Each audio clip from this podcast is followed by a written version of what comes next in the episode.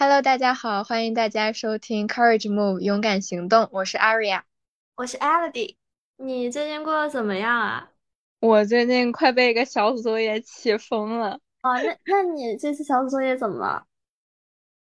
嗯，我这次小组作业的情况就是是这样的，就是我们小组本来就是少了一个人，也就是说在其他的小组都有六个人的情况下，我们组本来就只有四个人。然后再跟老师反映了这个情况，他表示无能为力之后，我们嗯四个人来做这个作业。这四个人做作业的情况本来就已经有点困难了，外加我们这个组里面呃还有两个人在划水。我们小组的构造是这样的，呃四个人里面只有我一个女生，然后剩下的三个人都是男生。对比于我上个学期的组，就是我们都是。四个女生外加一个男生的这种情况来说，就是这个组的运行情况完全不如上学期的组那么丝滑。我们这个作业是那种，嗯，强度比较高的，就是它需要在三天，就是三天的课课程，然后完成作业，就是每一天它都有。嗯，一个小组作业需要你完成，就不像其他的小组作业，可能他会给你一两周的时间，让你们一起讨论呀，然后完成这些作业。而这个课的作业，它是可能就给你一到两天的时间，就是你需要在第二天或者第三天这门课开始之前去完成这个这个作业。在我们第一次这个作业的 deadline 之前，我们小组建立的呃小组讨论群。安静如鸡，没有任何人说话。然后，嗯，就是我开始非常着急，就去不断的 push 这件事情，然后去设，呃，就是去询问我们组员大家的时间啊、情况啊，以及就是相互沟通我们还需要完成的部分。嗯，然后组员就是大家都回应的非常不积极。就在这个过程中，呃，我就觉得。就是这样不下去肯定不行，要交不了作业了。然后我就更加积极的去，嗯，很具体的提出一些时间点，比如说，嗯，这节课下课之后，嗯，几点几点这样的时间，直接的去问，就是大家，呃，是否同意在这个时间进行沟通？因为确实戴曼临近了嘛，大家都同意了，呃，然后当天我们是晚上的时候，就是一起做这个作业的。就差不多是距离 deadline 已经只剩下四个小时了，就是因为我本人就是之前其实是没有什么领导力的，但是在这个作业完成的过程中，就是如果说这个时候我不去，嗯，拥有一些领导力，然后去跟大家一起完成这个任务，我们就要错过了。这个作业是占我们期末成绩百分之七十的一个作业，所以说还蛮重要的。那这个作业是就是一个短期，就是当天的作业，然后当天要做完吗？还是什么？对的，当天需要做完，就是需要在十二点之前提交。哦，那那个这四个人除了你都是哪国人呀？嗯，除了我之外，有一个法国男生，然后还有一个印度的男生，还有一个中国的男生。哦，他们就没有一个就是主动就是在群里说话，就是说我们要不要安排一下这个任务的时间吗？还有任务的分配什么的？没有，就是自中，就是这种主动去就是 push 这件事情推进的人就是我，然后这个也挺让我惊奇的，因为在之前我不认为我自己是一个这样的一个角色的人。嗯，我。哎，我之前不是也跟你说过吗？就是之前在做我那个就是一个项目的时候，然后是一个周末的项目，然后就那另外两个女生，她也是就是从来不主动说要什么时候提起会议啊啥的，然后都是我去我去提醒他们，然后哎，反正就体验感特别差，真的是。嗯，我觉得还是就是。最好就是那个组内里至少有，啊，比如说三个人一组，至少有两个人是比较主动的，然后另一个人配合就行了。像像你这种就四个人里面没，竟然没有一呃，除了你之外，竟然没有一个人主动一点，我真的是醉了。对，完全没有一个人主动。我就感觉我好像有一种身份的转变，从上个学期，然后包括就是，嗯，一直以来就是我的角色来看，我一直觉得我是那种就可能是负责配合的，然后去呃完成一些工作，或者有时候稍微提出一些呃想法的那种，然后成了到这个学期，我现在需要就是去推进一些事情，然后完成一些就是。可能更具有领导力的一些工作吧，但是这个组让我觉得更加困难的点是，就是如果说其他三个人可以就是参与进来或者是配合起来，我觉得可能还没有那么难，但是但是呃这三个人里面只有那个法国男生，我们俩有一起配合起来，就是去把这个作业完成，嗯。在此期间，就是这个印度男生和这个中国男生都，就是这个中国男生自始至终都没有出现，然后也没有在我们的小组群聊里面说过话。呃，那个那个印度男生他就是，呃，刚开始他会回回复一些我们的消息，然后他就开始到，因为当时时间确实已经有点晚了，已经晚上十点钟了。嗯，但是我们的 deadline 是十二点，所以我们没有办法。结果这个印度男生跟我跟我们说啊，我觉得太晚了，我不知道我还能写些什么，然后他就再也没有回复过了。那啊，我就很好奇，这这种人他读这个书的目的到底是到底是什么呢？就难道跟我们本科的时候一样，就是啊，就是完成这个作业，就一切为了完成作业，然后混到这个学分，然后就毕业就行了吗？然后。嗯，其实我我我就觉得挺迷惑的。嗯，其实我也非常不理解这种行为，特别是就是在我了解了一些关于呃，就是这个中国男生的一些，嗯，怎么说呢，也不能叫八卦吧，就是从他以前认识的呃女生那里得知了一些他以前的，呃，怎么说信息。嗯，就是据说，据说他就是在申请我们这个学校的时候，他连自己申请的是哪个专业都不清楚，就去参加了面试。也就是说，他在参加面试的前一刻，他都不清楚他自己将要学什么专业。我觉得这种人就离谱。对，我也觉得。你你你觉得他家境很好吗？这个男生？我觉得家境至少不算差。嗯，他会不会就是在这边混个文凭，然后回去继承家业？嗯，我觉得非，我觉得非常有可能，啊，就是可，他就是只需要那一纸一纸学历而已。我觉得，嗯，我觉得好无聊哦，这种人。对，可能他就是那种在国内考研又考不上，然后，然后就。随便找了一个项目，然后让那个什么中介给他随便乱选一个，然后 就来上了。哎，真的是奇葩。他这种他这种行为就有点让我想到了那个，就前两天在那里刷视频，不想不想做作业，在那里刷视频，然后就刷到了呃一个短视频，大致就是讲的是，嗯，怎么样让一个。普通人，呃，这是他的他的内容，不是我自己的，呃，就是那个视频里面是说怎么样让一个人，然后快速的从初中读到博士，然后他他就是讲说，嗯，在什么具体细节我有点记不清楚了，就是大致就是说让一个人，啊，就是差不差不多就是十六岁的时候，然后去国外读。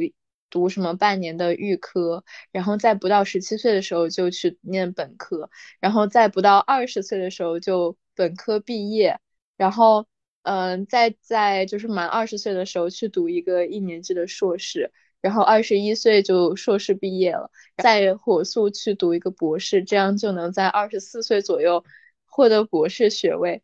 这个男生就有点让我想到了这个视频里面的。嗯，这种感觉，而且这个视频观看量很高，然后还有很高的互动量。嗯，我我之前也看过类似于这种的，就是说，啊，我之前了解过嘛，就是可以移民到一些就是比较那个发展中国家，然后可以以外籍身份来参加这个高考，然后就很轻松的可以进入一些就是比较好的学校，就国内的那种那种大学。他只是，我觉得他只是把这个人当成一个去获得某种东西，或者去，比如说你游戏闯关获得一些技能点的一个一个游戏角色，而不是说，就他，我觉得他描述的就是他，如果说想获取这种途径的人，一定是那种。他没有一些没有很多想法，然后就是一些按部就班的那种人，你觉你觉得呢？你觉得这种人，或者说你觉得这种途径怎么样？我觉得简直就是 bullshit。嗯，我感觉就这种这种路径，然后包括很多人都，嗯，可能他们都以或多或少的比较赞同，或者是这种，嗯。对，就是他们有点赞同，或者是也欣然的接受这种游戏规则。嗯，就是好像是一种，嗯，就是我只是为了，嗯，所谓的一张纸，一个学历，但是却不去追追求，就是过程当中的一些收获和意义。我觉得这个对于我来说就是完全不能接受的，因为我觉得现在就是有太多的什么各种。年龄焦虑啊，这个焦虑啊，那个焦虑啊，其实我觉得有很大一部分都是，嗯，这种这种路径或者说这种这种思想造成的，就是需要很快的去拿下什么什么样的学历，嗯，但是事实上你从中学到什么东西呢？或者是你的能力有什么提升呢？就可能根本就没有。我觉得对于。至少对于我来说，我觉得这些都没有意义。对，我觉得就不只是你说的，就是想通过快速途径，然后来获得一些学历的这些人，还有很多就是，我觉得有些时候大学内的教育，就我感觉就是我们在大学里面学的一些东西，就它不是有助于我们之后想做的一些事情。还有就是我我毕业之后。也或者是在大学过程中，然后也学上过一些技能培训班，然后它所有的目的就是，呃，让你能获得一些获得一份工作，但是它也并不能教你一些就是，呃，你这个人怎么样去找到你真正想去做的事情，或者是想去做的职业的这种。我完全同意你说的，因为我大学的时候就念本科的时候有转过专业。其实我当时，呃，转专业时候那时候才大一刚结束嘛。嗯，我那个时候其实，我现在看来，我可能并不是单单的受不了这一个专业，而是我是受不了整个，嗯，大学给我的那种，就是整个教育的体系。呃，和理念我都无法忍受，就像你刚刚说的，我感觉他更多的是把我们当做一种被培训成一种，就是你出了门之后，然后你肯定会去工作的。但至于你去哪里工作，你做的是不是你喜欢的，能不能创造一些价值，或者是能不能对所谓说说的深远和说的大一点，就是能不能对社会产生呃好一些的影响，这些他们都不在乎。也也就是对，就是根本不在乎，只是把学生当做一种未来，就是呃这么说好像不太对劲，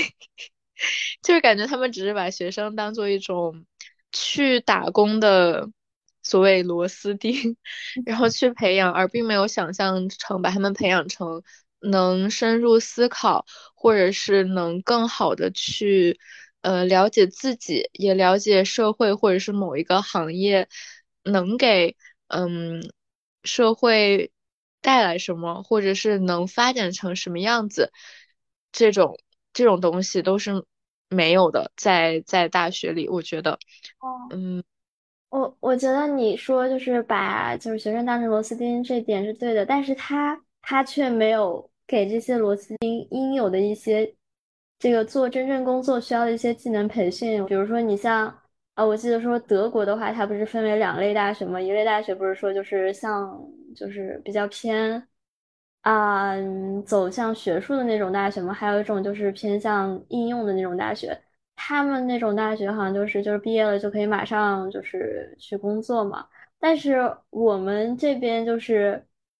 基本上所有大学都是偏学术上的大学，然后他也没有给你教给一些就是能让你嗯去实际工作的东西，你觉得呢？嗯，我也觉得，就是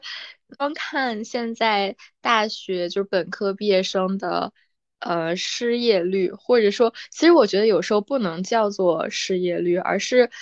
我觉得有时候很多本科毕业的大学生，他们不知道自己能做什么，和不知道自己想做什么，然后他们就被卡在了一个这样的人生阶段，而不知道该去选择什么样的工作，或者是。呃，职业，因为他们一像你刚刚说的，不具备就是一些实际工作的技能，然后二就是学校也没有教他们如何更好的去了解自己，然后思考自己以及行业未来发展等等等等，就像我前面说的那种，这两者都没有，然后就导致了就是很多本科毕业的大学生都没有去工作，或者是也找不到工作。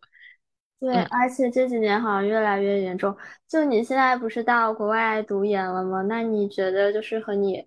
呃，本科阶段的学的一些东西，你觉得或者是老师会教授的一些东西，你觉得有什么区别吗？嗯，就是区别的话，可能就是我现在，呃，这边更多的是老师他会用或多或少的一些方法，尽量的去 push 你去跟其他，呃，其他的同学，就是其他来自不同国家的同学进行交流和合作。嗯，再认真一点的老师，他会在。就是你们一整个小组大作业完成的过程中，不断的去，呃，监督你们的进程，然后给你们修改意见，然后确保你们几个人一起就是合作的，嗯，一个进程。然后我觉得这个是在，嗯，就是我在国内念本科的时候没有的。或许国内本科的时候也有很多就是所谓的呃小组作业，就是那时候想到就是很头痛嘛。但是我觉得在国内念本科的时候的一些小组作业，就是好像大家只是就是嗯分分一些呃每个人分分到自己的任务，然后去完成它，然后就把它们拼凑起来，然后就是一整个小组作业的过程了。但是就是在我上个学期，就是在我呃读研究生的这个过程中，我合作的让我最开心也是收获最多的一个组。他小组作业完成的过程是完全不一样的。就虽然说它最后的呈现形形式跟国内那种小组作业的呈现形式是一样的，也就是说，呃，在台上做那个 presentation，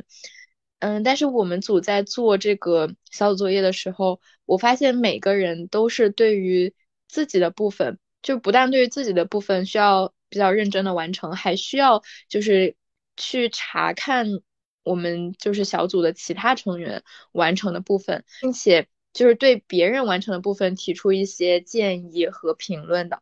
嗯，而且就是说，当我们在完成自己的部分遇到了一些呃困难啊，或者是一些疑惑点的时候，是可以去跟其他的小组成员讨论，然后并且他们会积极的给你呃帮你想一些点子，或者说给你一些反馈的。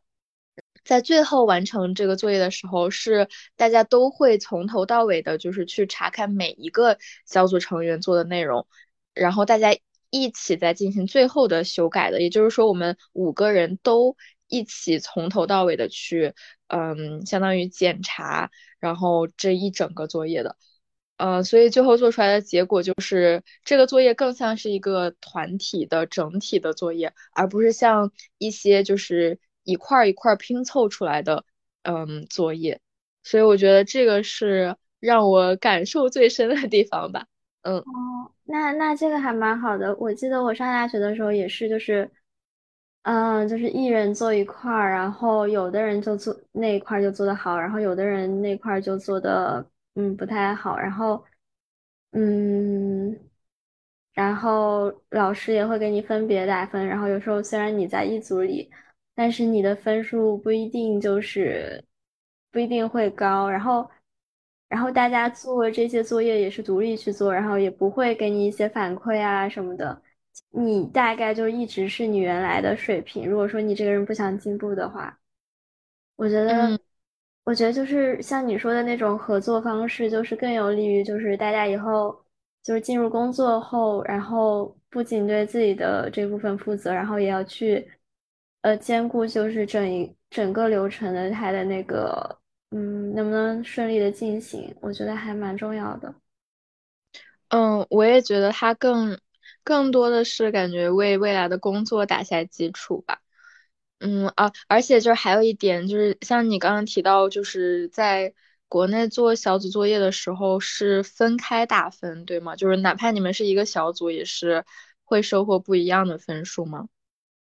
嗯，有的是分开，有的是一起，但大部分是分开的。哦，就是在在国外，这个如果是你们是小组作业的话，你们组的每一个成员最后拿的分数都是一样的。哦，嗯嗯，但是那就像你之前说的，那有些特别划水的人，那 对，就是会有这种顾虑，真的，就是可能有弊端，也有有好处，也有弊端吧。就是像我提到那个组，那他们不做事，就是，哎，躺着吃分。但我觉得这种人，嗯，我觉得他可能就是也没为自己以后考虑吧。我觉得，嗯，如果说能及时把他们就是跟老师反馈一下，然后让他们就是参与这个任务中还可以。如果说他们嗯一直不那个啥的话，我觉得也是他们自己的造化吧。对。其实我有写了邮件，然后去跟老师反馈这个情况，但是因为已经是就是周五下午了，然后嗯，而他们外国人呢，可能就是非常喜欢过周末，然后周五下午就已经没有人回邮件了。哎，那那你们这个组是一直都是这个组吗？还是说之后可以调整啊？嗯，只能是一直是这个组了，但是下一周我们这门课就结课了，所以。呃，我应该不会感到痛苦更久了。啊，我觉得就是，哎，以后就是能早跟老师说就早跟老师说。这种人真的是败类。对呀。啊，那那你现在觉得就是你现在读研，在国外读研和你就是之前，包括你读什么高中啊、大学，然后这个阶段，你感觉？就是有什么不同吗？嗯，我感觉就是我本质上内心 还是发生了一些巨大的变化的。可能虽然说它还没有百分之百的，就是体现在我的行动上。现在来看的话，我感觉就是我的一些表达呀，呃，还有一些想法，可能更加直接或者更加尖锐一些。就是以前我可能。表达自己的一些想法，会觉得，呃，我就是那种浅浅的说一下，并且会加一些后缀，就像是，啊，我觉得怎么怎么怎么样。但是如果你们有更好的想法的话，也可以不用考虑我这个，或者是，嗯，我觉得可能怎么怎么样会有点用，嗯，就是诸如此类的表达。那你觉得？你为什么就是你现在会表达了？然后为什么之前你会就是给自己的就是一些想法或者和别人沟通的时候会加上一些修饰呢？嗯，我觉得这个有很多重的原因，就是第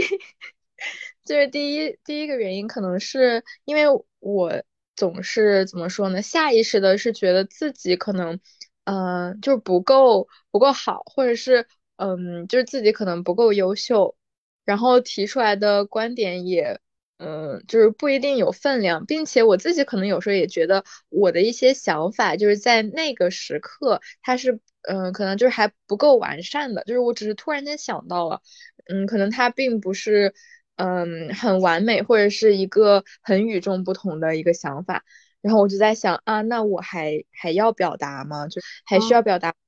我就感觉以前的时候，我就想，那那这种我还没有想到一个让我觉得很特别、很理想的一个想法的时候，我就不要表达了。然后但是，嗯，哦，我就插一下吧，就是你说的话让我也想到，就是我自己在本科的时候，就是啊，之前我就觉得自己说的东西好像自己也什么都不会，然后自己说的东西也都不重要，然后我就那个时候我依据是什么呢？我就会看一下，就是我们大学刚入学的时候，就是那个大家的排名呀、什么绩点呀什么的。嗯，然后就觉得自己啊，好像不太没那么好，然后就那时候就是评价自己的标准就是啊，你会不会这个专业相关的东西？你你的就是你的能力绩点到底是怎么样的？我就是单一的以绩点这个东西，它作为一个主要的评价体系，其实。不应该以这个吧，因为你你刚入学，你就用这个来，就是直接把自己锚定在了一个位置，其实就是那种那时候对自己的评价体系，其实是嗯，我感觉挺病态的吧。你继续说。对，我觉得这个就是一方面，本来这个评价体系，我觉得它就不足以就是去评价一个人的能力或者是知识水平。嗯，然后但是我们那个时候没有别的东西可以参考了，所以就就总是会下意识的去参考这些东西。就接着我刚刚讲到，就是说，就以前的时候会觉得就是自己不足够好去表达一些观点，然后后来就是我开始在这边上学了之后，我就发现其实有一些同学他们的观点都是没有经过很多思考，他们只是觉得。嗯，我此时此刻就是想到了这个，那我就是要说出来。可能就是受到这些影响之后吧，我就会觉得，那我的有一些想法，我也可以直接说出来，并且他们其实是有价值的。所以说，我就开始变得，呃，就更加直接的可以去表达一些自己的观点。像有时候在小组讨论里面，也可以直接的去反驳别人的一些想法，去表达自己的想法。然后，并且为自己的那个想法进行一些呃辩论啊之类的。嗯，我觉得就是你现在的这个状态才应该就是我们本来就有的状态。那你你觉得为什么就是在大学的时候你会就是形成那样一个状态呢？我觉得这肯定不是一个天然的状态，可能肯定是就是比如说，啊，你可能之前发言的时候，或者是之前高中的时候发言。然后我自己的经历可能是，就是因为高中时候的那些学的学科都会有一些标准答案呀，呃，那时候我是感觉就是如果说错了就很丢人，然后很很羞耻，然后就可能就不太会发言。那你是哪些方面就是觉得会让你形成那种呃不敢去表达自己，然后然后去修饰自己答案的这种状态呢？嗯，我感觉可能是，嗯，就是一方面有你说那种感觉，就是会觉得，因为我们都有唯一的答案，就是需要唯一正确的那种答案，然后一方面遏制了一些其他可能性，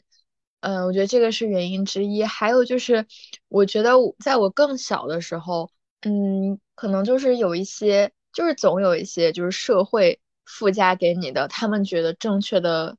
嗯，选择或者正确的做法要强加在我的身上。就比如说，我小时候其实特别喜欢，呃，写小说。呃，那个时候还很小嘛，我就会把我的那些呃故事啊什么的，然后写在纸上，呃，写在一些本本子上面。然后后来就是，嗯，好像是被我妈还是谁知道了之后，嗯，他们给我的。感觉就是他们觉得这件事情不是一个，呃，正统的事情，他们就觉得啊，你的这些东西都跟你需要做的主业，也就是学习无关，嗯，就会进进行一些打击啊、否定啊之类的。包括像我小时候，其实在我特别小的时候，就喜欢玩一些那种。嗯，组织一些新年活动的事情，就比如说我经常会在呃过春节的时候拉着那种我们家的那些亲戚啊什么的，举行一些什么活动，比如说嗯有什么抽奖活动啊，然后嗯，就是还有什么一些乱七八糟诗朗诵活动啊这种东西，嗯，然后我那个时候其实我只是觉得好玩而已，但是就是当时他们那些，当时对我来说还是大人还是权威的这些人给我的评价就是我做这些东西是，呃，无聊且没有意义且令人尴尬的，然后啊。对，所以说就是我觉得可能是从那个时候开始就已经逐渐的在打击了一些我想要去嗯更加直接或者是无所顾忌的表达自己的一些欲望吧，然后一步一步走到了就是现在的这种程度。我觉得他们那些大人就是自己都活不好，然后就随便的去给一些就是还在成长中的孩子一些他自己个人主义的东西，就真的很贱。对，没错，我感觉像有些大人，他们自己其实就根本没有成长，还是小孩子，他们只是年岁长大了，啊，然后，嗯，自己活得跟个破烂儿一样，还想指点我们。没错，这句这句能剪进去吗？啊，我那那我说一下我，我感觉我就是，呃，其实小学的时候还是比较解放天性的，但是，呃，上了初中之后，就感觉自己就活得特特别像那种刻板印象里的那种，呃，女生的形象，就是啊，你很喜欢学习呀，然后不能和男生啊，也不是说不能和男生有太多交流吧，然后就是对男生那时候会比较，有时候会比较羞涩。就觉得就是自己做什么事情，然后你的就是一定要就是最好就是能全都做对，比如说你做的那些题呀、那些分数呀，我觉得这个就是，呃，可能就是中国这些学科什么都以分数来去评价的一个后果吧，然后。然后也就造成了我就感觉，嗯，就是以成绩为一个单一评价体系。就是我家里人也说，就是我上初中的时候回家之后，就是情绪也是很压抑的。我觉得可能就是那个时候我的天性被压抑了，然后就是没有去没有一个表达情绪，然后去放松自己的途径。就可能在学校还能和同学去一起玩呀，一起聊天什么的。但是回到家里就感觉没有办法和家里人沟通，这种感觉，嗯，大概就这样。嗯，我我感觉就是你觉得没有办法跟家里人沟通，也有就是因为家里人他他本身自己可能更多的是站在一些主流的，嗯，审判机制的那一面的，然后所以你觉得你不能从他们那里听到或者得到你想要的回应，嗯，嗯对。然后这种就是想要，就是什么事都是那时候就没有那种给自己试错的那种想法，就是想一遍都做好。然后就这就导致了我就是包括上大学的时候做一些事情都很拘谨，然后就害怕自己会犯错。然后别人也能看出来，就是我，我就是做事就是，呃，有一点拘谨吧，就是不敢去大胆的去尝试的这种感觉。然后有嗯时候和那些，比如说一些长辈啊、一些老师的沟通中，然后我也很害怕，就是被他们评价为就是啊，你这个做的不好，那个做的不好。但是现在想想，这又有什么呢？就本来就是一个学习的过程。他们的评价真的有那么重要吗？还是说就是过去的教育体制把他们放在我们的就是在我们的视野里放到一个过高的位置，就是他们的评价体系就是评价我们人生的唯一标准。我觉得其实不是这样的。嗯。就我也有这种非常严重的这种情况，就是有一些那种完美主义，就是说我一定要，嗯，做到那种，就是把一件事情做完美，就我需要保证我一定能做到这个之后，我我我才要去做，就我是有点这种感觉，呃，就导致了我其实脑子里面有很多想法呀，呃，一些构想啊，我都不去做，因为我觉得如果它只是构想的话。停留在我的脑子里，那它就不可能变得糟糕，就他就不会失败。其实就是会有点害怕犯错和什么的。我觉得，嗯，这种就是被以前那种只以一种分数啊这种呃单一的评价体系去评价的一种嗯缺点吧，缺陷。嗯，对啊，而且我觉得就是那种教育环境是要求你做一个。嗯，不管是品德上还是行为上，呃，从小教育你要给老人让座，然后，但是我现在想，也不是所有老人都配我们让座的。没错，对他就是给我们的教育，就是从小把所有人都设想为好人，然后你要为这些好人做一些好事，就对自己的要求很严格，而且尤其是女生，就是。呃，你尽量就是做事要为他人考虑，然后包括就是，啊，然后男生好像就不会这样。包括我之前就是我住的这个地方，就前几天有个保洁来打扫，然后我之前也有住的另外的地方，然后是女保洁，然后打扫的就会很仔细很干净。然后前几天来了一个男保洁，然后我一看他那个打扫完之后，那个柜子里面还有一个角是有灰的，就是他做事情总是会有一些。呃，缺漏的地方也不是说不行吧，我觉得就是女生也可以这样子，不用那么就是把事情做到百分之百，而且有些事情也没必要做到百分之百，就但是女生就会被教育说你一定要做到百分之百，甚至说最好做到百分之一百二才能得到夸赞，但是男生的话就是你做到百分之八十，人家就觉得你做的不错了，你觉得呢？我完全同意。因为就是像你前面提到那个给老人让座的那个事情，我就觉得确实是这样的。嗯，我感觉我们的社会总是告诉我们要去什么尊重老人，然后好像所谓的年龄越大，他就越是一种权威或者是一种，但是我我却觉得，就是有些人他。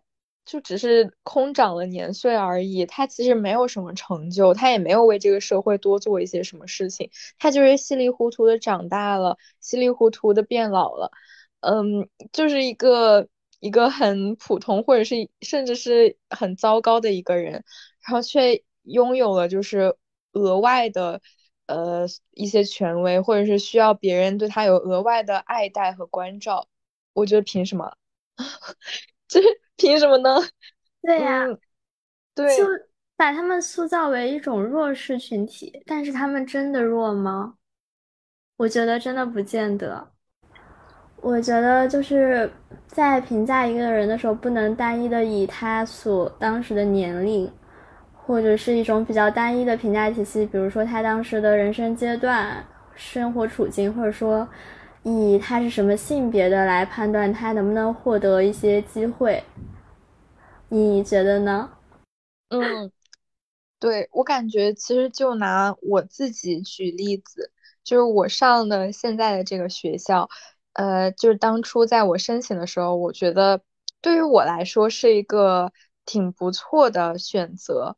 嗯，然后我觉得他是刚好能跟我的能力匹配，并且我能够申请上的学校，嗯，但是在我到了这边之后，我我就发现，在我跟一些嗯，同学合作的时候，发现其实他们的水平就并没有我想象的那么高。就是我之前总是会病态的